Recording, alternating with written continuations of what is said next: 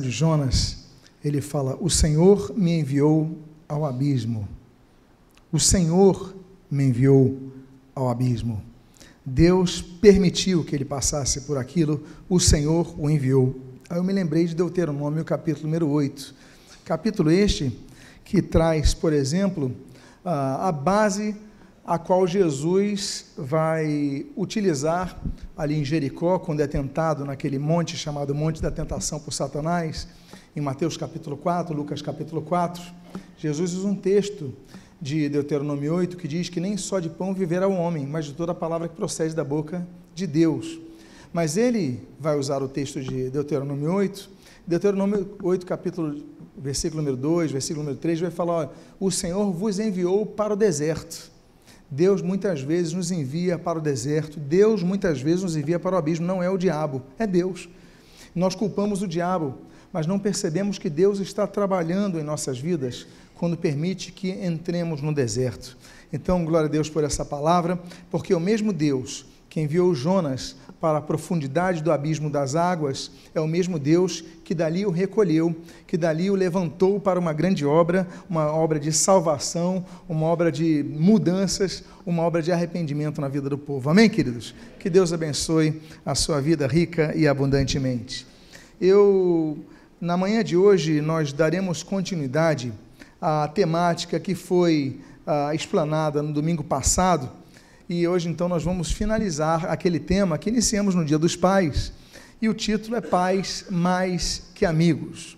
E nós convidamos a que você abra o mesmo texto que nos foi por base na ocasião, na oportunidade anterior, que é o de Provérbios, capítulo número 22. E o texto que nós vamos ler é o mesmo versículo número 6. E o texto diz: Ensina a criança no caminho que deve andar, e quando ainda for velho, não se desviará dele. Oremos. Pai amado, te damos graças porque a tua palavra nos traz orientação a como sermos servos teus.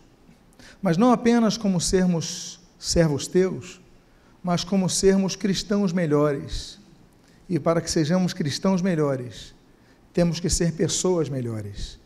Aqueles que têm o privilégio de serem pais, então que sejam pais melhores. Por isso, Pai, nos fiamos na tua palavra e pedimos, abençoa-nos com o suprimento da mesma, com a direção que a mesma nos traz. E o que nós pedimos na continuidade, no encerramento dessa mensagem sobre os pais, pedimos a tua graça sobre as nossas famílias. Sabemos que temos errado, sabemos que muito do que vai ser falado aqui nós falhamos, Pai. Por isso pedimos perdão pelas nossas falhas e nos ajude, Pai, a possamos cumprir esse, esse, essa tarefa, essa responsabilidade, esse compromisso.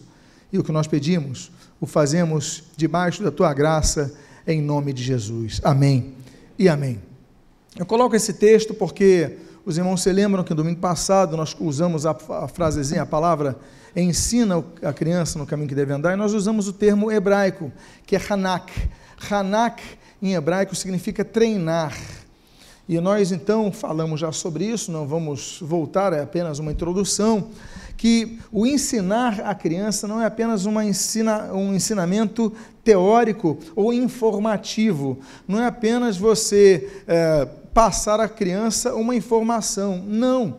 E você falou, passei informação, já fiz minha tarefa, porque ensinei a criança no caminho que deve andar. Não, porque o termo hebraico é treinar. E o treino, ele requer repetição repetição, ele requer continuidade, ou seja, é um processo, é um processo que exige um esforço da parte daquele que ensina.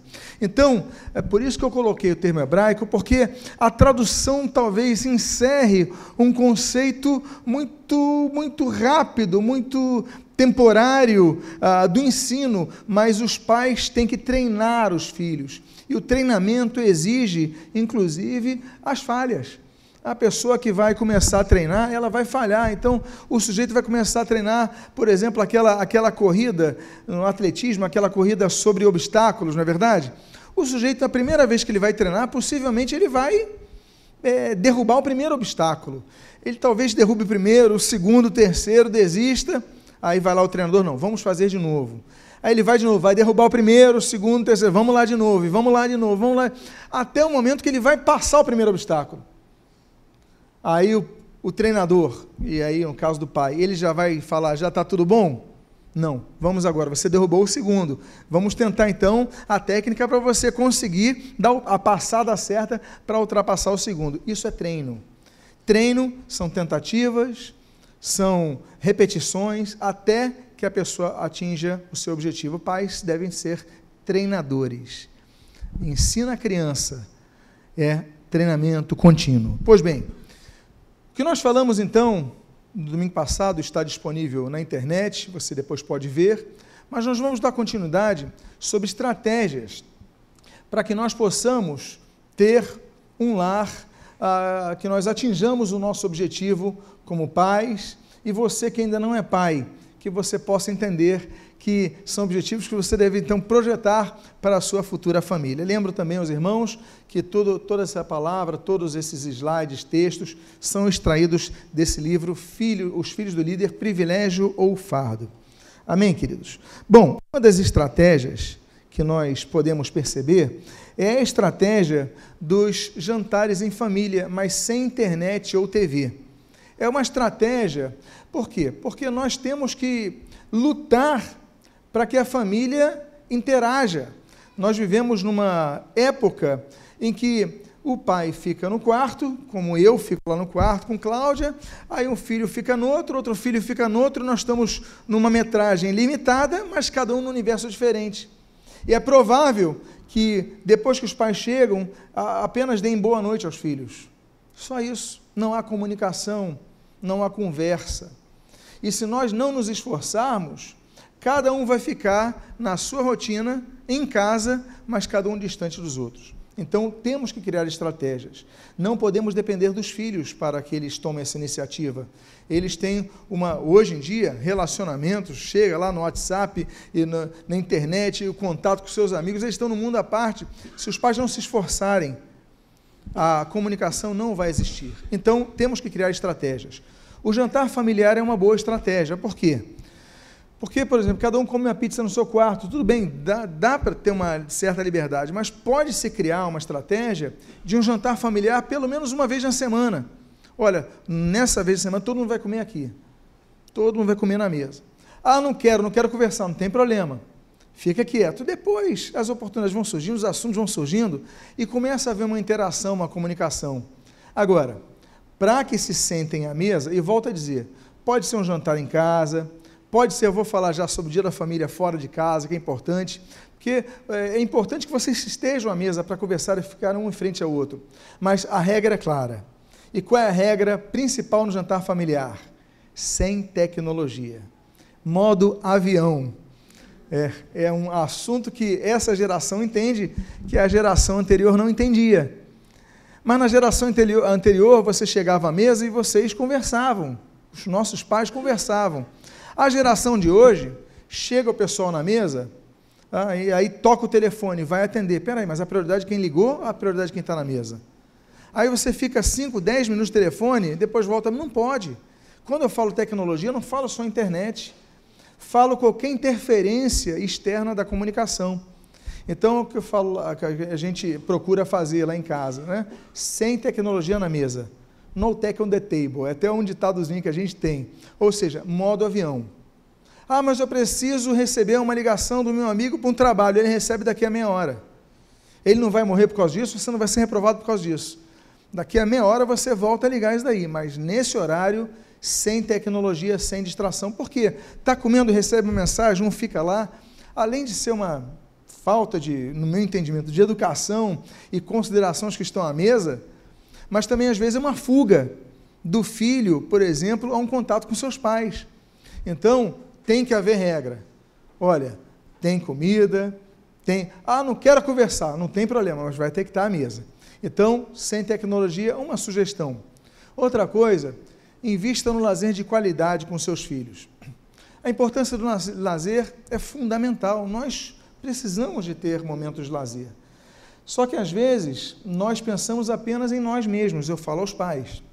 Né? Então você, é, hoje em dia não está mais na moda ficar vendo, assistindo jogo, isso daí é, É, você tem outras formas de lazer, mas o que eu digo para vocês é o seguinte: é importante ter lazer, mas procurar momentos de lazer com os filhos.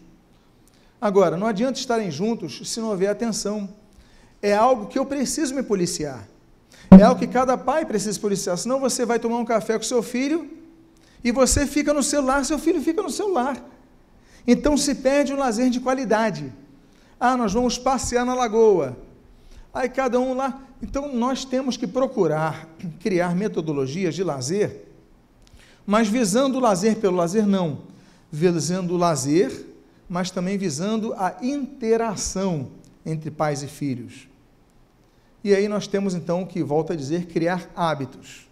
Porque criar hábito é difícil. Criar hábito, se não é algo que já vem de sua formação, é difícil.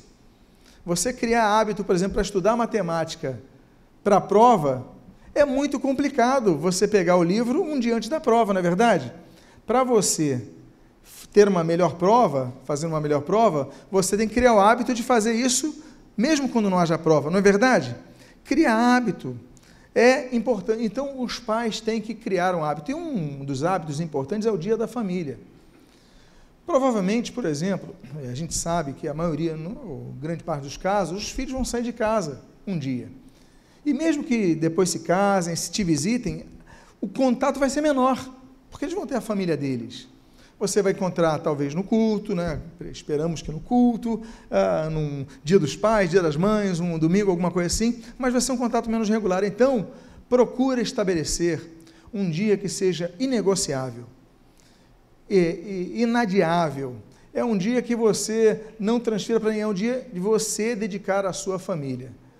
Não confunda com um dia de você descansar até tarde. Não, é um dia para dedicar à família, para ter comunhão entre pais e filhos. Então, quais são as formas que nós temos?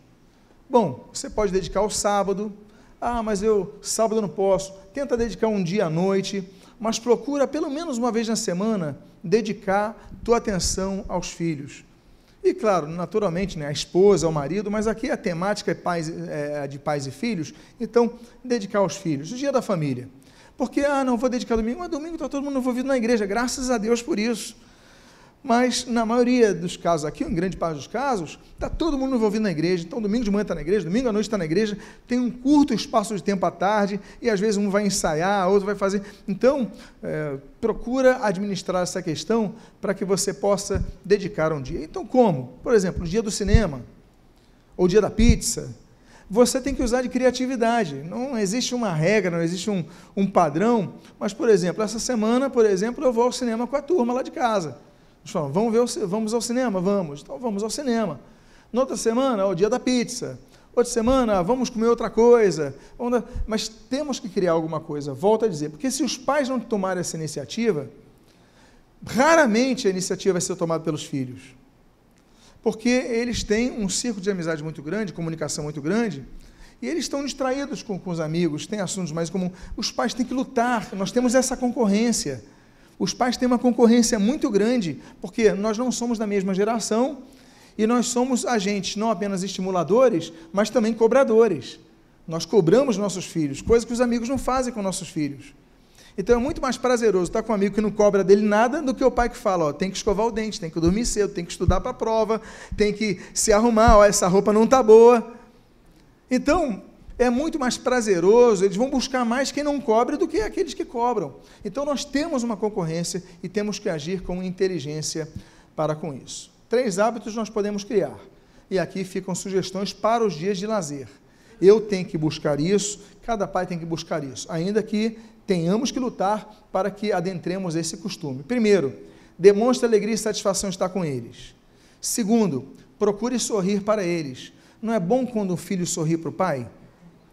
Quem aqui é pai? Tem presente melhor que o sorriso no filho? Não tem, não tem.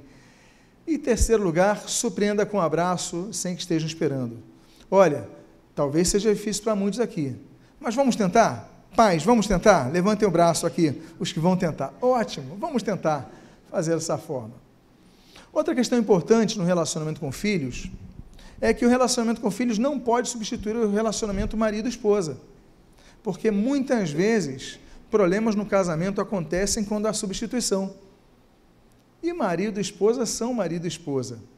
Então, não tome partido dos filhos. Tenha e demonstre aliança com seu cônjuge.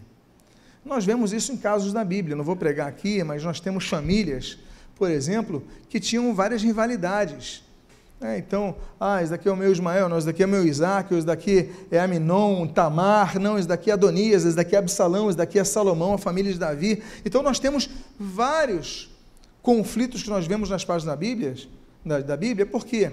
Porque filhos procuravam a mãe e tinham uma posição diferente do pai, porque ela talvez tivesse uma inclinação maior a aceitar o, a carinha de tristeza do filho, não, então todo do teu lado, o pai às vezes é mais duro, aí vai pela mãe, é estratégia, nossos filhos são mais inteligentes do que a gente imagina, eles são estrategistas, eles nos usam, saibam de uma coisa, eles são inocentes, mas em determinado aspecto, porque às vezes manipulam os pais para conseguir seus objetivos, não vai a, a e vice-versa, é?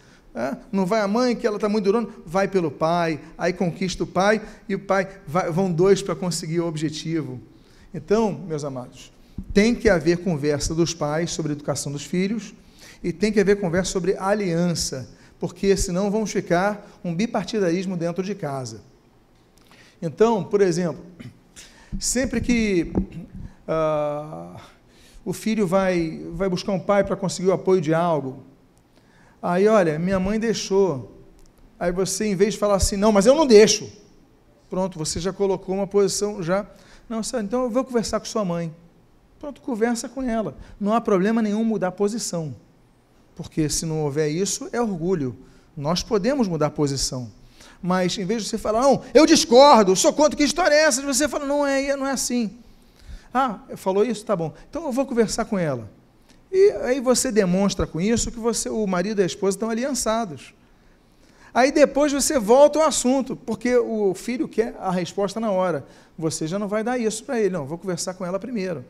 E conversa em particular. Não é chamar, ô oh, fulana, vem cá, que história é essa de você dizer que autorizou se eu não autorizei? Olha que situação terrível. E o filho torcendo pela, por um lado, né? Para o outro sair derrotado. Não, vou conversar com sua mãe, pronto se isola, vai para o quarto, vai para outro lugar, conversa outro dia. Aí o filho fica naquela expectativa, mas já sabe de uma coisa. Ele já aprendeu uma coisa: os pais são aliançados, os pais são unidos. Os pais resolveram, e eu estou falando aqui, estou dando o exemplo do, do filho buscando a mãe para um apoio, que deu apoio, que o pai não deu apoio. Pode ser, pode ser ao contrário. Mas tiveram aquela conversa, o pai mudou de ideia, a mãe mudou de ideia, ou não mudaram de ideia, mas chegaram a um consenso Aí volta ao filho: olha, nós entendemos o seguinte, filho, essa é a posição, é o melhor para você. Claro que falo para crianças, né? o filho vai crescendo, você vai dando uma autonomia nas decisões, mas volta a dizer aquele, aquele estágio que a decisão não compete ainda integralmente a eles, ou pelo menos em parte a eles. Então vocês chegam e trazem uma comunicação que não seja uma comunicação. Isso acontece até na política. Na é verdade, a gente vê assim, ah, o, o presidente falou uma coisa, o vice-presidente falou outra, aí fica aquela. Não, resolvam lá, qualquer coisa eu vou tratar. E depois traz a solução, traz a direção. Os irmãos estão entendendo isso?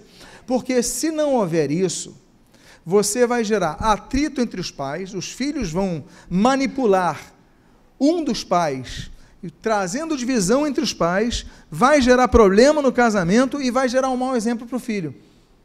E a melhor coisa para o filho ver é os pais estão aliançados. Quando eu casar, eu vou trabalhar nesse sentido. Eu vou aliançar-me com meus pais. Por quê? Marido e mulher têm uma aliança. Amém, queridos? Então não perca isso. Outra coisa, estabeleça regras e façam, façam que os seus filhos entendam que o casamento continua. Porque vão exigir atenção e precisam dessa atenção. O problema é quando exigem a exclusividade da atenção. Não, o marido tem que dar atenção à esposa, não só aos filhos. Tem que dar atenção aos filhos? Tem, mas tem que dar à esposa. A esposa tem que dar atenção ao marido e não só aos filhos. Então, o equilíbrio é o cerne. Ok? Então, nós não podemos. Porque muitos casamentos se rompem por causa disso.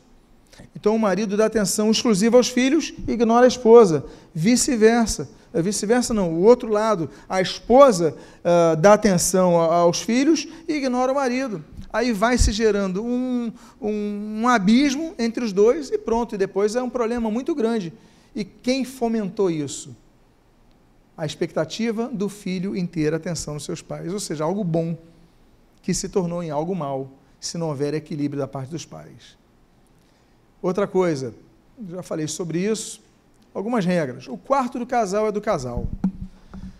Claro, é um prazer dormir com o filho, na verdade, pequenininho, mas ele vai crescendo. Então, peraí, tem um momento que o filho tem que ser, abre aspas, desmamado. Ele tem que entender que aquela cama é da mãe, marido e do pai, não deles. Então, eles são convidados, eventuais, mas não podem substituir, tem o quarto deles. Porque tem pais que os filhos vão viram adolescentes e dorme lá com a mãe, dorme lá com o pai, não pode. Tem que ter, o casal tem que ter a vida deles, a rotina deles, os filhos têm que aprender isso. Senão isso vai gerar problemas grandes na vida dos filhos. Até de um dia não quererem sair de casa. Tem que haver um certo espaço para isso. Aí, enfim, outra coisa. As demonstrações de expressão de carinho do casal não podem ser confiscadas aos filhos eles têm que ver expressões de carinho dos pais. Porque às vezes os pais chegam perto deles, são frios. Não, tem expressão de carinho, pode fazer carinho, pode elogiar, pode falar, Cláudia, como você está linda. Não é verdade? Pode falar na frente dos filhos, não tenha essa vergonha. É bom que os filhos vejam isso. Então não confisca a eles este direito. E outra coisa, tem momentos que os pais precisam viajar sozinhos. Tem momentos que os pais precisam sair. E, inclusive, ah, falei do cinema familiar. Tem dia que os pais vão querer ver um filme sem eles. E os filhos têm que entender desde cedo isso. Tem que ter um espaço do casal. Por quê? Porque a família, ela começa através de uma aliança de marido e mulher. Na verdade, daí nascem os filhos. Então, é, essa aliança não pode ser quebrada. Volta então, a atenção não pode ser exclusiva aos filhos. Tem que haver atenção? Claro que tem que haver, mas não pode ser exclusiva. Tem que haver também atenção do marido com a esposa e a esposa com o marido em momentos exclusivos. Nesse momento, os filhos sempre são bem-vindos, mas esse momento eles têm que entender assim, não, esse momento é o nosso. Ó, nós vamos sair, vamos comer algo, vamos ao cinema. Você pode falar, mas agora o importante é que eles aprendam desde cedo isso por quê? Porque acontece, e por incrível que pareça, de filhos terem ciúmes dos pais quando saem com, com seu cônjuge. Você sabia que isso acontece? Quando ele está tão grudado com alguém, que a mãe vai ser com o pai, ele fica enciumado com o pai, fica com raiva do pai, ou vice-versa, fica com raiva da mãe. Então, se você começar desde cedo a trabalhar isso, demonstrar esse espaço que não pode ser é, compartilhado, porque é do casal. Então, vai ser muito bom para os seus filhos também, o equilíbrio. Amém, queridos? Agora, disciplina. Hum, entramos na parte mais difícil. Porque eu creio que nenhum pai gosta de disciplinar seus filhos, mas precisamos fazê-lo, porque é uma das nossas funções. É importantíssimo que disciplinemos nossos filhos. Por quê? Se amamos, disciplinamos. Tem dois textos muito interessantes que eu coloquei dentre vários textos, e os dois estão em Provérbios, tanto no 22, que nós lemos do versículo 6, agora vamos para o 15, e do 23, que nós leremos do 13 ao 14. Olha o que diz o texto, os textos. E eu coloquei esse termo hebraico que está aí. A insensatez está ligada ao coração da criança, mas a vara da disciplina, e o termo hebraico é musar, se afastará dela. E o texto do Provérbios 23 está dizendo: Não retires da criança a disciplina, mussar de novo, pois se a fustigares com a vara, não morrerá. A vara da disciplina. Antigamente a vara era literal. Eu estou impressionado como tem gente que acordou comigo, concordou comigo. Mas é verdade. Hoje em dia, nós temos varas mais efetivas. Mas eu não vou me ater agora ao termo vara, mas à palavra disciplina. Porque o termo hebraico usado, mussar, para disciplina, e aí significa castigo, o termo não saiu todo no slide, não sei porque houve um problema aqui, mas enfim, Só saiu o, o memo, né, a letra M. É, mas significa, mussar significa castigo ou correção. Então, a vara do castigo ou a vara da correção. O que, que isso nos indica? Nos indica que a correção ela só acontece quando existe um, me ajude, um erro, não é verdade? Você só corrige se a pessoa, se a pessoa não errou, não existe correção. Ora, se a pessoa erra, ela precisa ser corrigida. Para quê? Qual é o objetivo da correção? Para que ela não erre de novo. Daí, a Bíblia fala que é papel dos pais, dos pais corrigirem e darem a vara da correção aos filhos, para que eles não voltem a errar. Eu lembro até algo interessante, que cada pai tem uma metodologia diferente, a gente não pode sair da Bíblia, né? Aí o, eu te, teve um, um pastor conhecido meu, dos Estados Unidos, ele fez uma coisa que eu falei, meu Deus, eu nunca faria isso com meu filho. Ele falou o seguinte: o filho estava chegando perto da tomada, aí ele falou: Olha, não toca nessa tomada. Aí o filho olhou e continuou indo. Ele não falou mais nada, nem se aproximou do filho. Aí o filho ia botar o dedo, aí o pai não fez nada. Bum, levou um choque, caiu para trás. Falou: Agora você aprendeu. Valoriza a minha palavra. Eu não faria isso. Eu já teria corrido antes, afastado. Talvez você fosse assim como eu. Eu não deixaria o filho levar choque. Mas ele deixou. Ah, então ele entendeu assim: eu vou fazer dessa forma. Meu Deus, colocar o coração, a pulsação do coração do menino em jogo é disciplina, mas nós temos que ter limites. Eu vou falar sobre isso. Que a correção exige limite. Agora, tem que haver correção? Tem que haver correção. Tem que haver castigo? Tem que haver castigo. Tem que haver castigo. Volto a dizer, a nossa concorrência para os amigos, nossos filhos, é grande, porque os, os amigos não vão colocar o seu filho de castigo, mas os pais têm que colocar de castigo. Então, a gente já começa com desvantagens em relação ao prazer do estar, mas os pais têm que corrigir os seus filhos. Agora, tem pais que não corrigem os seus filhos, não muçar os seus filhos, é, não, ah, você errou, não fala nada, ou, ou fica quieto, ou fica são relapsos na educação dos filhos, não podem ser assim. E outros não têm coragem. Tem pena de corrigir o filho. Ah, ele fez isso, estou com peninha de corrigir o filho. Meus amados, se você tem pena do filho, corrija. Senão ele vai voltar a fazer isso no futuro. A Bíblia ordena aos pais. Consequência, você, se a criança não for corrigida, disciplinada, castigada, eu vou falar dos tipos de castigo, porque castigo não precisa ser violento.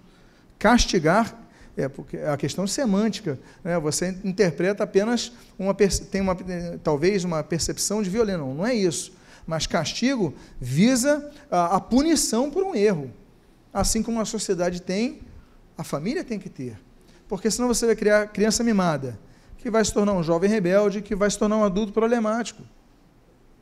Aí nos gabinetes, quando a gente atende, os consultórios de psicólogos, você vê que muitos problemas que o adulto está vivendo é porque faltou disciplina lá atrás. Então, claro, a punição, o castigo, claro que você vai ter que considerar várias coisas. A limitação do filho, vamos falar o que a Bíblia fala sobre isso. Ah, temperamento, alguns são mais fáceis de submeter à disciplina. Alguns, você, alguns pedem para ser disciplinados.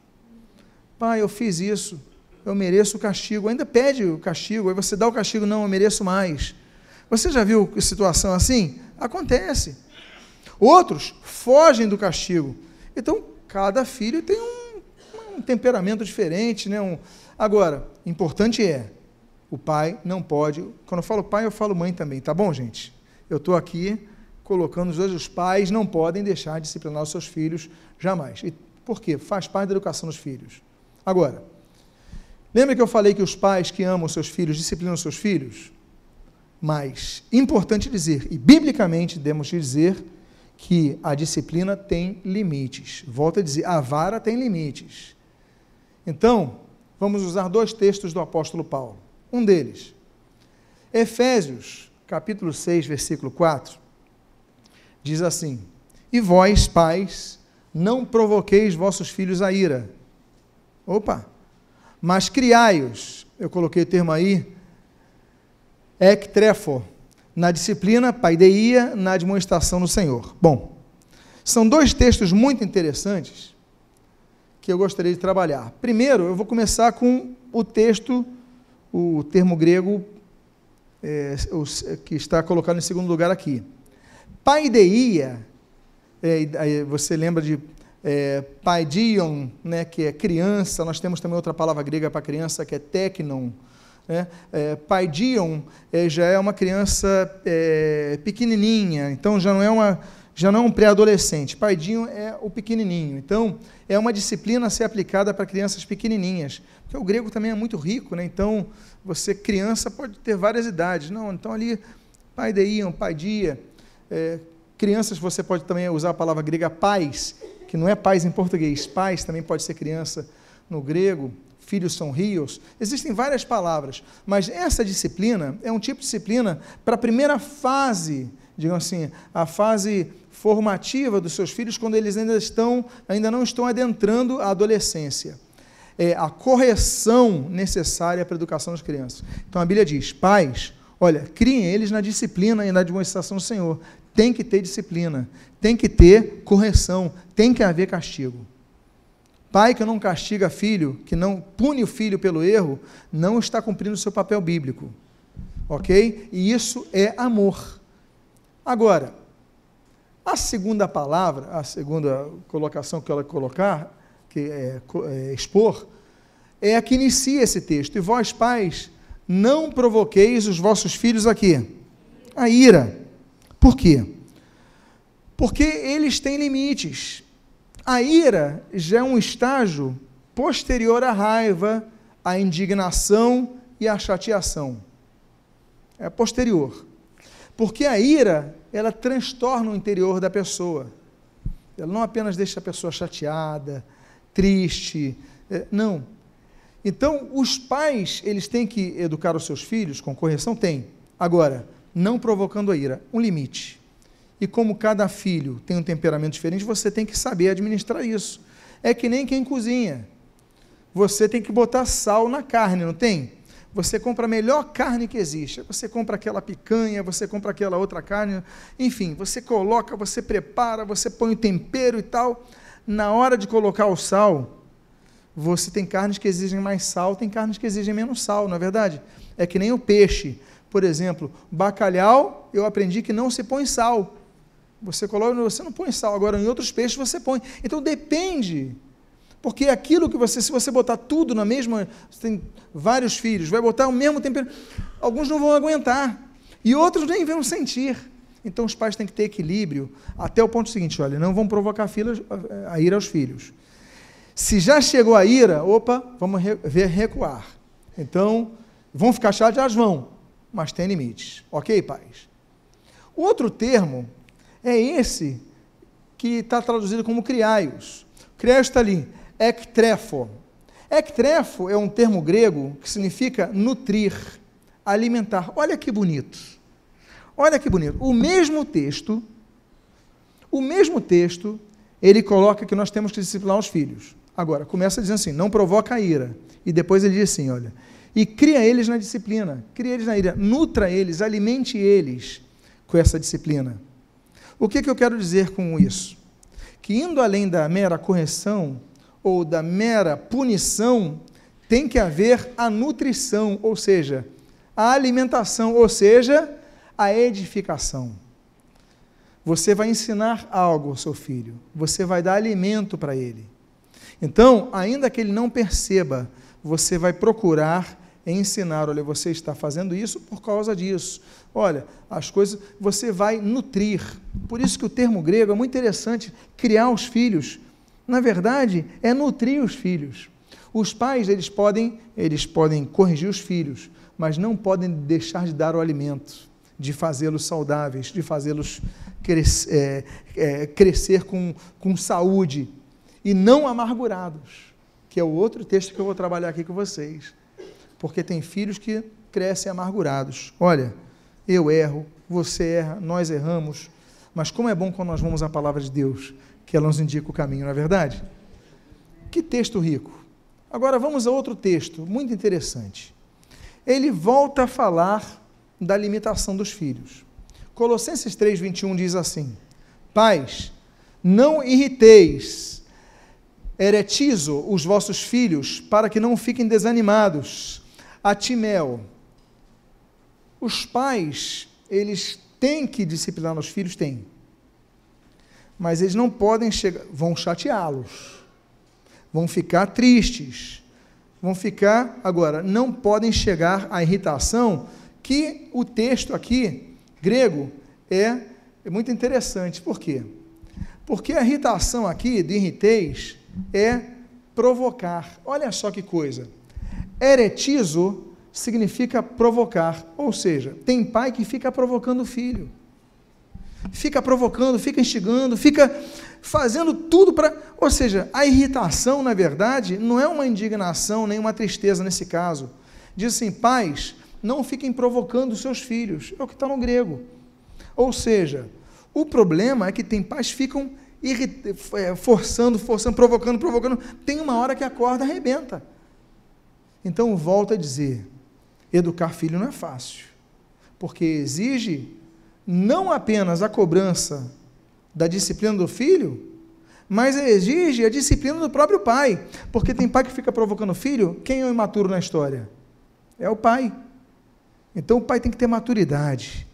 Olha, no limite. É, eu não vou provocar o meu filho.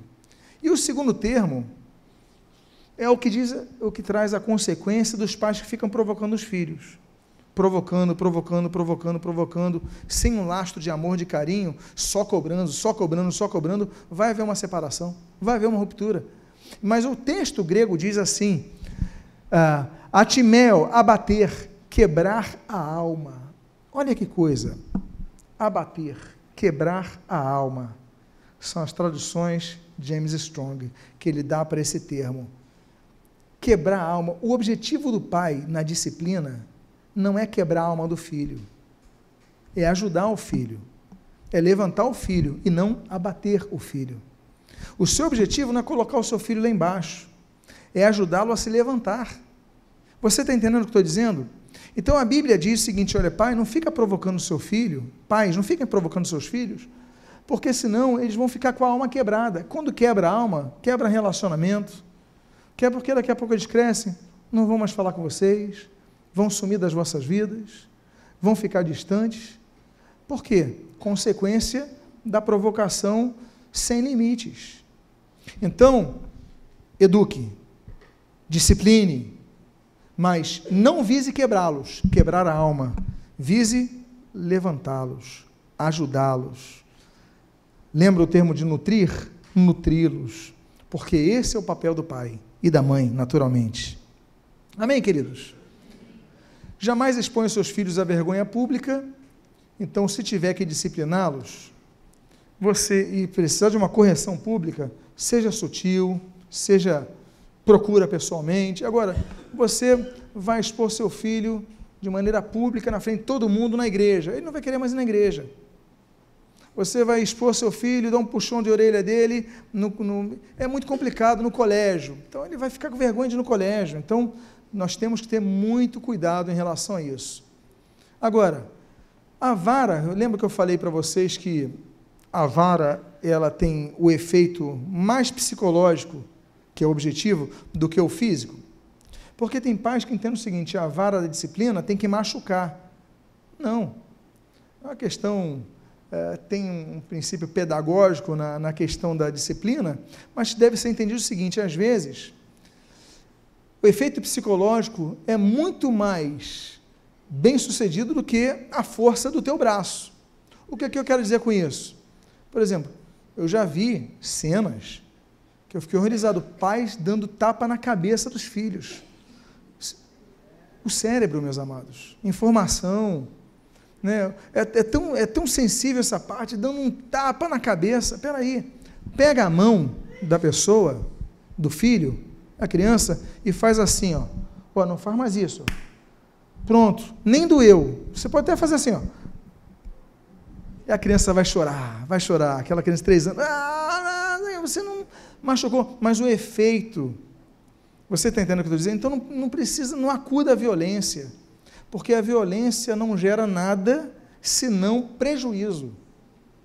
É, raiva, ira, quebra de alma. Tem outras formas. Aí a criança vai crescendo, volta a dizer, A palmadinha, na, que seria uma palmadinha na mão, já vira um corte de internet. Não tem problema, vai ficar, tá bom, não tem problema, olha só. Eu vou ligar para a operadora e vou cancelar o seu telefone, tá? Por um mês você vai ficar sem telefone, tá bom? E pronto, não precisou de violência, cortou. Olha, vou cortar Netflix, estou mudando a senha. Se quiser, você paga o seu, tá bom, filhinho? E pronto, tá tudo bem e tal. Vê se ele não vai melhorar. Porque a palmada, às vezes, o efeito, a violência, você extravasa a tua raiva. Para você pode ser um alívio, mas depois desse alívio vai vir a culpa para você. Aí você vai ficar carregando aquele peso. Poxa, por que, que eu bati? Por que, que eu agi assim? E para o filho, pior. Então, procure alternativas que não sejam violentas. Ok? Paz que é um, mas com limite, já, já falei sobre isso. Ah, sim. A palavra dos pais tem que ter moral nos filhos. Uma vez eu fui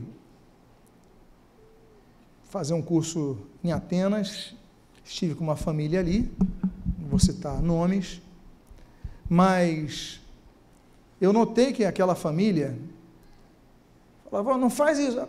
Digamos que tinha uma criança ali com uma dificuldade muito grande de se comportar em relação a respeito aos outros. Ela tinha muita dificuldade. Então, digamos que o relacionamento com os, os adultos era assim uma coisa preocupante. Olha, eu vou te botar de castigo. A criança fez assim. Falei, meu Deus. E continuou fazendo a mesma coisa. Eu vou te... Falou umas quatro vezes e não fez nada. Aí o que acontece? Quando um pai desse fala para o filho e não faz, o filho deixa de acreditar.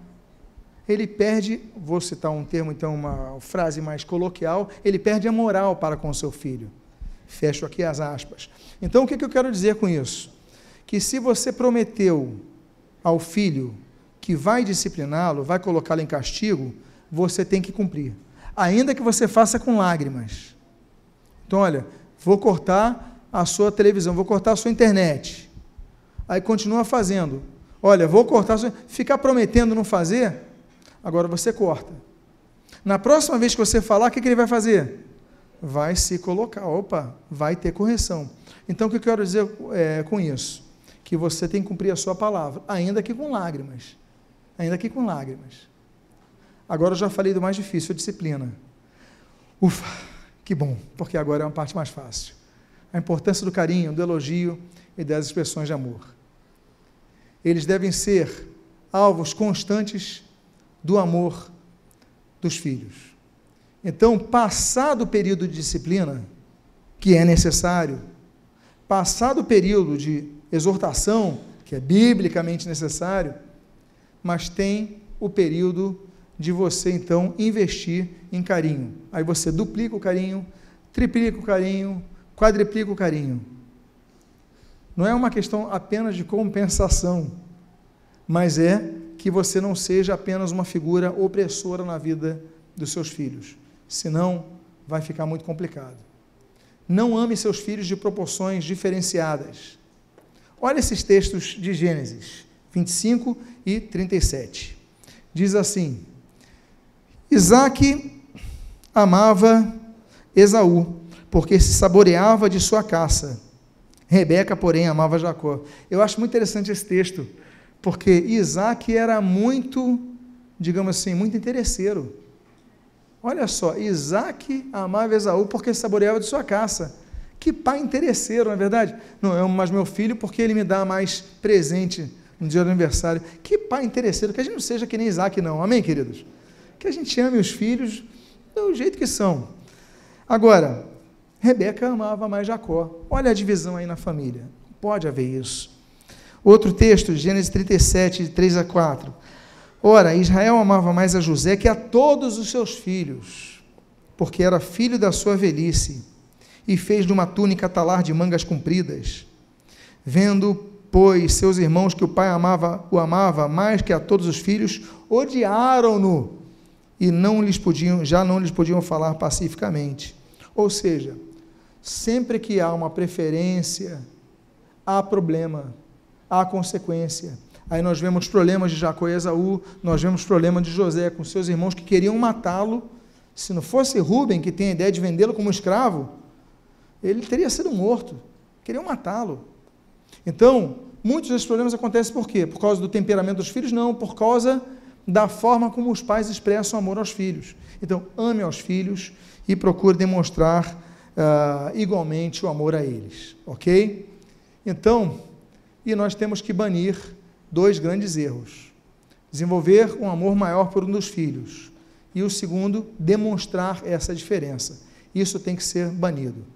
E eu encerro dizendo que não apenas ame seus filhos, demonstre amor a eles, e da mesma forma a disciplina, que às vezes os pais só disciplinam um, não disciplinam o outro. Então, ainda que o carinho seja na mesma proporção a todos, mas quando eles reparam que a punição é maior do que uns, eles reparam que, ou entendem, ou interpretam, que o amor para uns é maior que para com os outros. Então, até mesmo na disciplina, os pais têm que agir com sabedoria. Eu peço que volte, que vamos encerrar com o texto que nós iniciamos de Provérbios 22, é um dos primeiros slides, que eu gostaria de encerrar com esse texto. Ensinar a criança no caminho que deve andar. Foram dois domingos, duas palavras sobre esse assunto, mas o meu desejo é que você entenda, pai, mãe, futuros pais, porque eu sei que alguns já estão numa fase na vida que já passaram por essa por esse contexto. Mas alguns não têm filhos, não tiveram essa oportunidade, mas podem ser excelentes influências às gerações que estão vindo, aos seus parentes. Mas é importante a gente lembrar disso. O ensinar não é apenas uma comunicação verbal. O ensinar é um treinamento que exige tempo, paciência e perseverança. Que Deus dê a cada um de vocês, que Deus dê a mim, que Deus dê a Cláudia, que Deus dê a cada um dos pais aqui, a cada família aqui, a sabedoria vinda do alto, para que nossos filhos sejam muito bem-sucedidos com a graça de Deus, com as bênçãos de Deus nessa terra. Que Deus abençoe nossas famílias em nome de Jesus. Eu gostaria de convidá-los aqui, fiquem de pé, que eu gostaria de fazer uma oração pelas famílias aqui. Eu gostaria de orar pedindo ao Senhor que nos ajude como pais. Ah, pastor, mas eu tenho errado tanto. Olha, o Senhor falou ali, algumas coisas eu faço, outras coisas não tenho conseguido fazer. Mas treinamento. E aí, eu, por isso que eu queria que colocasse aquele texto final. Que o Hanak não é apenas para ele, mas é para nós. Assim como eles erram e precisam voltar a correr para pular aqueles obstáculos, nós também erramos como pais. Eu erro como pai, Cláudia erra como mãe, cada um de nós erramos, mas nós podemos ver, Senhor, me ajuda para que eu não continue errando, para que eu melhore, para que eu seja um pai melhor. Vamos orar por nossas casas, por nossas famílias. Vamos então fechar nossos olhos. Pai amado Deus bendito, nós te glorificamos, nós te agradecemos por tudo que tens feito por nós, Pai. Nós te agradecemos por todas as oportunidades, de maneira tão especial, pela tua palavra que é guia para nossas vidas, que é lâmpada para os nossos pés, que é bússola para os nossos caminhos. O que nós pedimos, Deus, é que possamos ser pais melhores. Ainda que tenhamos errado ao longo do tempo, que nos ajudes a lutar para sermos melhores hoje do que fomos ontem. E que assim prossigamos numa meta de aperfeiçoamento. Perdoa as falhas de cada um dos pais aqui Perdoa as falhas também dos filhos, Pai. E abençoa os filhos. Abençoa os nossos filhos. Abençoa as nossas famílias. Abençoa os netos, abençoa os sobrinhos. Que nós possamos ser influências positivas, abençoadoras. Pedimos a tua graça sobre nós e nós o fazemos agradecidos em nome de Jesus. Amém e amém. Que Deus te abençoe rica e abundantemente em nome de Jesus. Amém, queridos? Glória a Jesus. Quero lembrar os irmãos que essas, esses dois domingos, essas duas, essas duas mensagens,